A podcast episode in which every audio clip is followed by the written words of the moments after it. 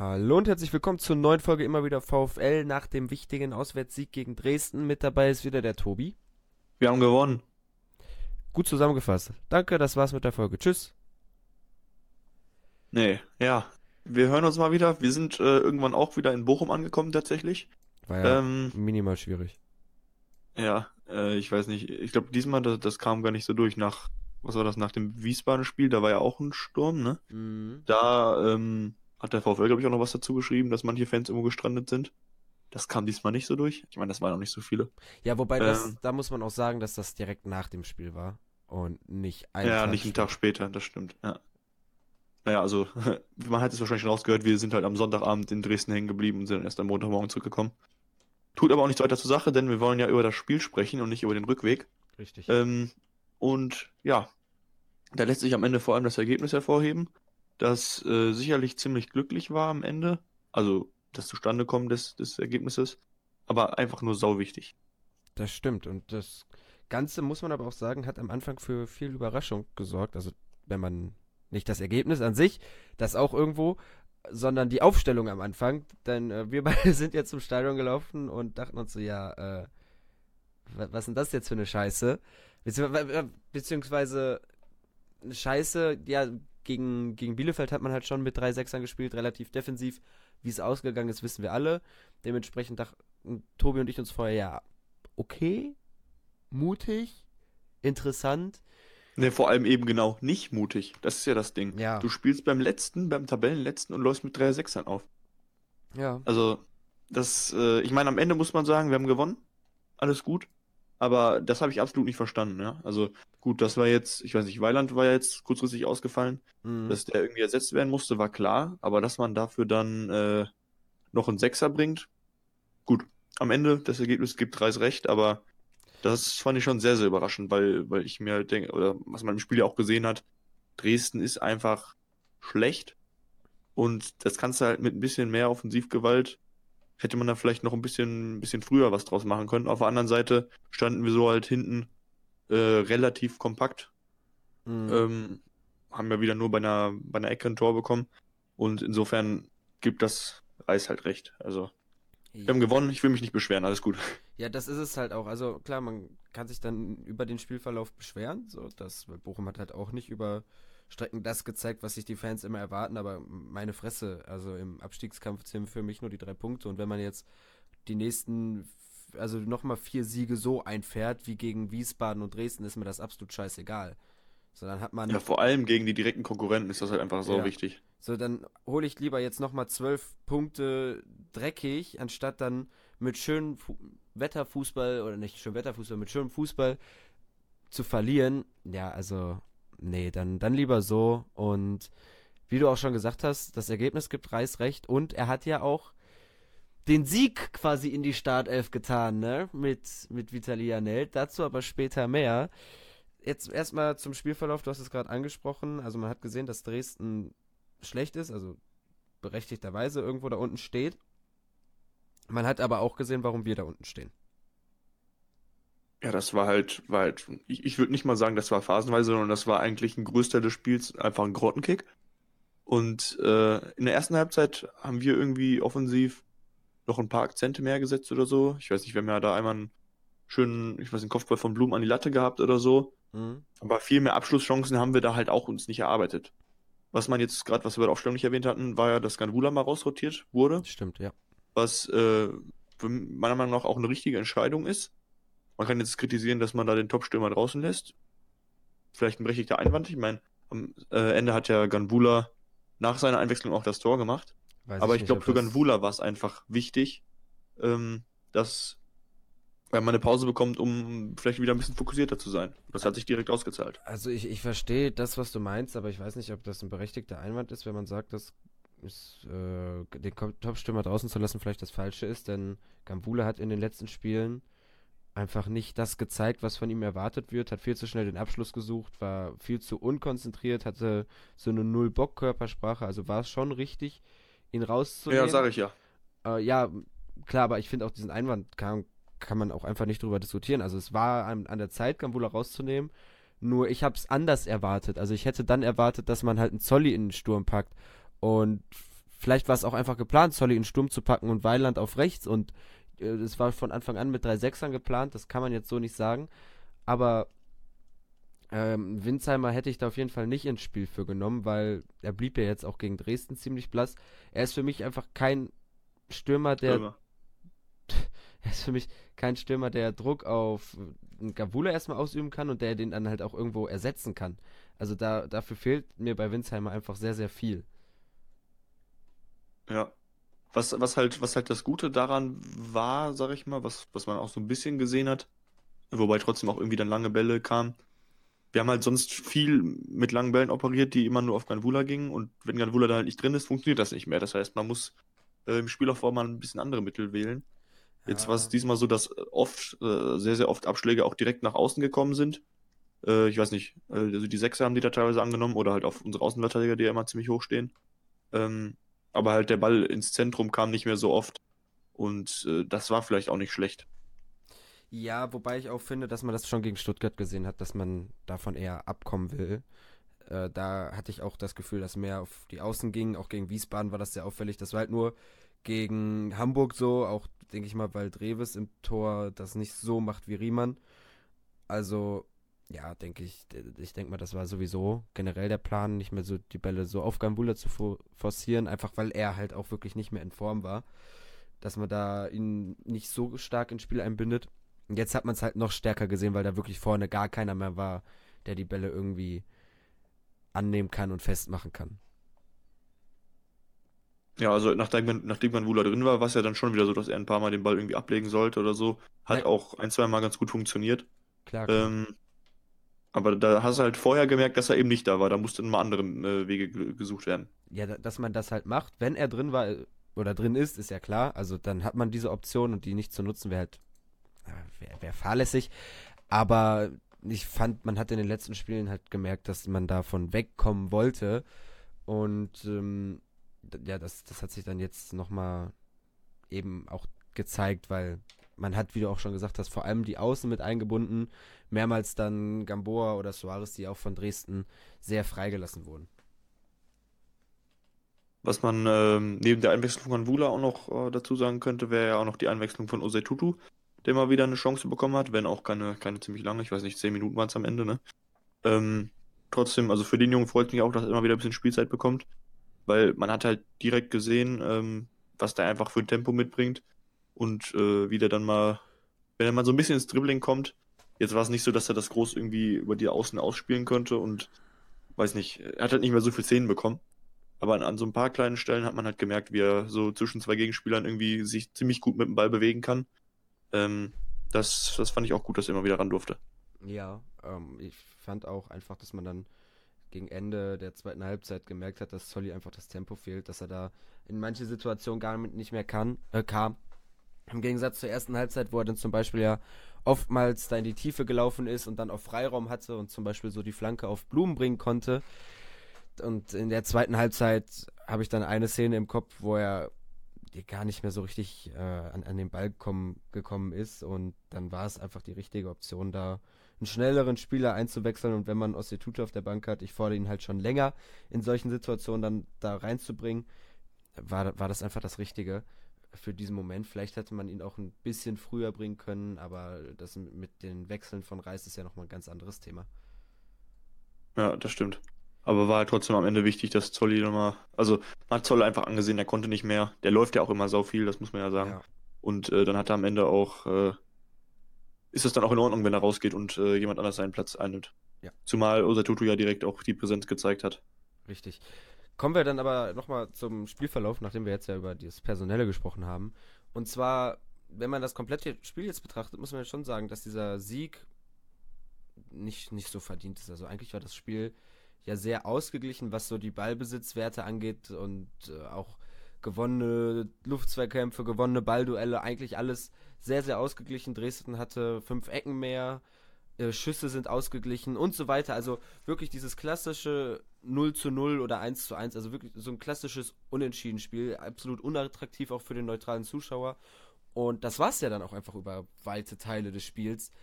Ähm, die, die Stimmung im Stadion hat dann auch sehr darunter gelitten, bis zu der Aktion, wo Riemann dann halt vom da vor der Dresdner Kurve lag und dann beworfen wurde, dann wird die Stimmung ein bisschen aufgeheizter.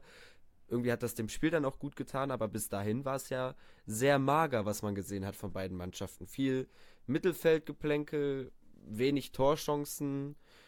Also, ja, ein, ein schwaches, schwaches Zweitligaspiel. Ja, absolut richtig. Also, was ich mitbekommen hatte, irgendwie im ersten Durchgang war es durchaus noch so, dass der, der äh, Sky-Kommentator irgendwie äh, noch so ein bisschen die Bochumer gelobt hat. Und in der zweiten Halbzeit war er selber dann nur noch auf dem Trip, das ist ein absoluter Grottenkrieg. und äh, ja, das war ja de facto auch so. Und äh, ich meine, gut, wir haben dann äh, ja das 1-0 gemacht, kriegen direkt darauf den Ausgleich äh, mal wieder nach einer Ecke. Und dann dachte man halt, äh, gut, vielleicht tun wir noch mal was fürs Spiel, aber da ist ja eigentlich auf beiden Seiten nicht mehr so viel passiert. Ein Distanzschuss von Blum kam noch. Ja, der, der, war äh, ziemlich gefährlich tatsächlich. Ja, der kam gar nicht. Ähm, da stand der Torwart ja auch nicht gut. So gefährlich rüber, aber war schon, ja. Ja, ja, also da hat nicht viel gefehlt. Der Torwart stand halt einfach nicht so gut und wenn er irgendwie einen Meter tiefer gewesen wäre, hätte es gescheppert, glaube ich. Mhm. Ähm, und ja, dann, weiß nicht, drei Minuten Nachspielzeit und nach einer Minute 30 Sekunden Nachspielzeit oder so spielen wir den Ball hinten rum und man, man fragt sich, ob die Jungs keinen Bock haben, das Spiel zu gewinnen. Am Ende hatten sie scheinbar doch Bock zu gewinnen, hat zumindest funktioniert. ähm, ja, die eine Flanke kommt dann noch genau richtig und Janelt zeigt mal seine Abschlussstärke, will ich fast sagen, die er eigentlich nicht so richtig besitzt, aber in dem Moment äh, war das einfach äh, ja, perfekt gemacht. Ja, also der, ich hätte nicht gedacht, dass der Ball reingeht.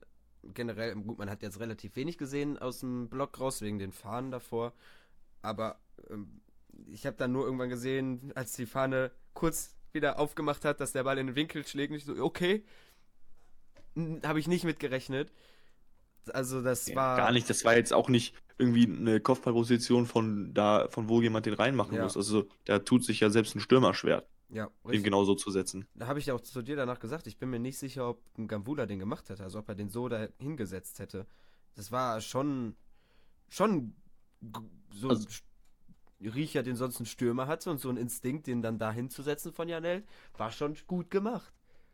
Ja, war, war, ich meine, hat ja auch selber gesagt, ähm, er sprintet einfach durch, weil er sich so denkt, wenn nicht jetzt, wann dann, ne? Ja. Äh, und, und alle ja, haben dann, wieder einen Ohrwurm.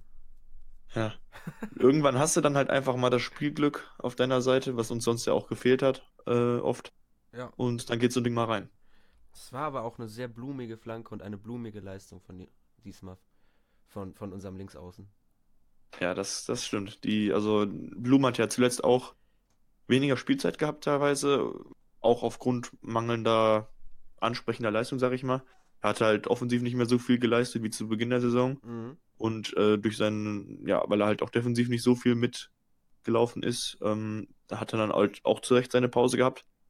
Aber jetzt hat es sich auf jeden Fall bezahlt gemacht, dass äh, er seine Flanken wieder schlagen durfte. Ja. Weil die kamen gut. Richtig. Ja, das auch vorher, also das 1-0 zusammen mit Gambula war ja mal eins, auch wieder eins der schönsten Tore in dieser Saison, was äh, Kombination angeht. Also da kommt für mich kommt da nur das Tor gegen Hannover ran mit der Hacke von Gavula auf Blum und dann schön in den Rückraum wieder gepasst, den Dresdner aussteigen lassen, einen Dresdner ins Leere grätschen lassen und rein das Ding mit links. Also das war auch ein absolut geiles Tor und wieder so ein bisschen bisschen Champions League bei Bochum. Bisschen Verbeek-Fußball. Bisschen Verbeek-Fußball, ja. Also das war, kam man aus dem Staunen nicht mehr raus. Und da wollte auch Gabula ja, dann nochmal zeigen, hier, guck mal, ich kann's doch noch. Also auf davon Reis das Richtige in dem Moment, die beiden halt vorher den Pause zu gönnen und den vielleicht dann halt auch wirklich mal so ein bisschen Feuer unterm Arsch nochmal zu machen und die anzustacheln. Also waren auch die richtigen Personalentscheidungen. Ja, ich meine, dass die beiden das können, steht ja außer Frage. Ne? Nur ja. zuletzt haben sie einfach, waren sie vielleicht nicht fokussiert genug. Man kann es am Ende nicht ganz festmachen, woran es liegt. Ne? Ja. Kannst ja nicht in den Spieler reinschauen, aber in dem Moment oder in den Momenten in diesem Spiel waren sie auf jeden Fall dann da und äh, haben gezeigt, was sie können. Und das war sau wichtig. Das stimmt, das stimmt. Du hast jetzt vorhin schon angesprochen, das eine Gegentor hat man ja durch die Ecke bekommen, äh, wie auch gegen Hamburg hat man ein Tor nach dem Standard bekommen, das 1-1 und gegen Stuttgart, okay, das war dann der Fehler von Dekali. Aber ich finde, das habe ich dir auch schon dir gesagt, dass sich ein Trend zeigt, dass man generell nur noch über Ecken zu überwinden ist, beziehungsweise es da gefährlich wird. Und ein bisschen kann man dann ja auch einfach mal Maxim Leitsch da rausnehmen und sagen, dass das halt schon an ihm liegt. Ja, sicherlich nicht nur, ne? Ja, ich nicht meine, er ist ja nicht der Einzige da. klar. Aber er hat auf jeden Fall nach saulanger Verletzungszeit kommt der Junge rein und bringt nicht nur, das war jetzt, also ich meine, nach dem Hamburg-Spiel konnte man sagen, da hat er super gespielt. Außer jetzt vielleicht der eine Ausrutscher, ne? Ähm, aber du hast halt, also jetzt in den letzten Spielen hat man gesehen, das war jetzt kein Zufall, dass er gegen Hamburg gut gespielt hat, sondern man merkt einfach, wie sau wichtig der Junge für uns werden, äh, also momentan ist, auch in Zukunft werden kann. Mhm. Ähm, der hat ja noch ein paar gute Jahre vor sich, so wie es aussieht. Und äh, tendenziell wird, der, äh, wird die Formkurve ja eher noch nach oben gehen als nach unten Richtig. äh, in seinem Alter. Und äh, ja, ist mit seinem, seinem linken Fuß einfach sau wichtig äh, für uns. Bietet halt auch noch ein paar mehr Chancen im Spielaufbau, weil er die Bälle dann schöner äh, nach außen legen kann, als wenn er irgendwie einen Fabian spielt oder einen Lorenz. Und ja, also der, der, der hat, bringt vielleicht momentan das mit, was unsere Abwehr gefehlt hat, um hinten stabiler zu stehen. Und äh, man kann nur hoffen, dass es so weitergeht und er vor allem verletzungsfrei bleibt. Du hast es jetzt auch angesprochen mit dem linken Fuß. Ich glaube, Verbeek hat mal gesagt, du kannst kein Spiel verdient gewinnen, irgendwie sowas, wenn du keinen linken Fuß in der, äh, keinen Linksfuß in der Startaufstellung hattest. Einen linken Fuß hat hoffentlich äh, jeder Profifußballer. Ähm, aber du, du kannst nicht, ähm, also ohne Linksfuß in der Startaufstellung kannst du kein Spiel verdient gewinnen. Und das zeigt sich jetzt halt auch einfach, dass das einem hinten nochmal so viel mehr Optionen gibt, einfach im Spielaufbau. Und dann kann man, e- also wie du auch gesagt hast, kann man einfach nur hoffen, dass der Junge fit bleibt, dass er jetzt sich stabilisieren kann weiter, die Leistung so konstant zeigt und dass man auch die Liga hält, damit man halt so einen Spieler auch halten kann und nächste Saison dann mit Maxim Leitsch und Amir Bella Kotschap vielleicht die talentierteste Innenverteidigung der zweiten Liga bilden kann. Um mal so einen Blick in, dies, äh, in die nächste Saison zu werfen, auch wenn das noch viel Zukunftsmusik ist. Ja, das wäre natürlich wünschenswert. Ja. Da ist halt die Frage, inwieweit äh, Bela Kotschap dann mal wieder mehr näher, sag ich mal, an die Profikader ranrückt. Ähm, gut, ich meine, Fabian wird, wird raus, rausfallen. Äh, sofern wir nicht absteigen, dann könnte ich es mir auch vorstellen, dass er noch in die dritte Liga spielt. Ähm, aber da gehen wir momentan nicht von aus. Ähm, und bei, äh, ja, bei Lorenz muss man sehen, ne, der läuft ja aus im Sommer. Mhm. Das heißt, das ist auch ein Platz mehr, der, oder ein, ein Innenverteidiger, der wegfällt. Äh, unser griechisches Wunder wird dann auch wieder weg sein. Und ähm, ja, insofern, wenn man in die Zukunft schaut, die beiden in der Innenverteidigung, das, das könnte schon was werden. Ja, wobei man halt bei Bella Kotschap nochmal sagen muss, dass dieser Tribünenplatz, den er halt momentan hat, wahrscheinlich daran liegt, dass ihm die Einstellung fehlt. Und Reis zeigt ja eindeutig, dass er da sich vor keinem scheut, so vor keinem Namen und ganz klar Einstellung sehen will. Ansonsten hätte er halt auch Gambula und Blumen nicht rausgenommen. Und äh, dem das halt egal ist. Und sobald der Spieler halt wieder die Einstellung zeigt, ist er, ist er wieder dabei und kriegt wieder seine Chance. Ja, wobei ich halt, also momentan gibt es halt auch keinen kein, keinen Grund, da irgendwie zu rotieren, ne? Das, Deswegen, das dazu. Wobei man ihn Und- halt auch mal auf die Bank setzen könnte, denn Bella Kotschap hat immer noch so eine gewisse Physis und Athletik, die halt ein Lorenz nicht hat und die einem dann in den Schlussminuten gut tun könnte, um mal so einen Sieg abzusichern, aber das ist ein anderes Thema. ja, da ist halt so ein bisschen die Frage, wie die Verantwortlichen auch planen. Also, wenn ihnen ein bisschen was daran liegt, den Lorenz zu halten, dann kannst du den halt nicht aus dem Kader nehmen. Ähm, muss man sehen. Ja. Ich äh, habe jetzt hier noch stehen in äh, den Stichpunkten zu der heutigen Folge Wichtigkeit des Sieges, aber im Grunde erklärt sich das ja von selbst. Ist ein Sieg gegen einen direkten Konkurrenten auch ein Last-Minute-Sieg, der für die Köpfe nochmal ganz wichtig ist beim, bei den eigenen Spielern und vielleicht auch ein bisschen bei den Gegnern, aber ja, den, den Sieg wichtiger geht's eigentlich gar nicht. Ja, ich meine, also gut, direkten Konkurrenten kann man jetzt so und so sehen, ja. Also Kiel ist momentan direkterer Konkurrent als Dresden äh, und die sind auf dem fünften Platz. Nein, äh, also jetzt haben wir halt dadurch die Dresdner einfach auf Abstand, nicht nur auf Abstand gehalten, sondern eben den Abstand noch deutlich vergrößert.